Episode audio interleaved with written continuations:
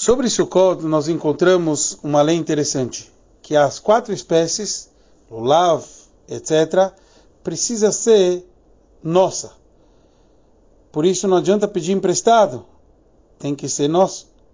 Como costume, a gente fala, mataná almenat lachzir. Dão para a gente de presente, com a condição que a gente devolve, mas tem que ser nosso. Já na Sukkah, consta o versículo Kol Ezrach Yeshuba Sukkot, todos os moradores de Israel vão sentar na Sukkah. Daqui fala para a gente o primeiro Rebbe que todo o povo de Israel pode sentar na mesma Sukkah, então uma Sukkah emprestada é realmente tua. De uma forma mais profunda, Hassidut nos ensina que Rosh Hashanah e Yom Kippur eles se revelam dentro da festa de Sukkot.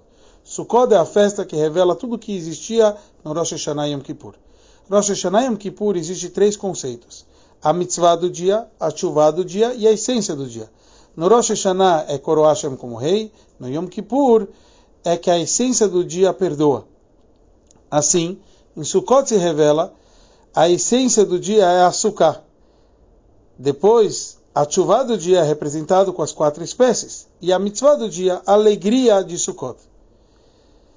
Por isso, a essência de cada Yudi é a união perfeita.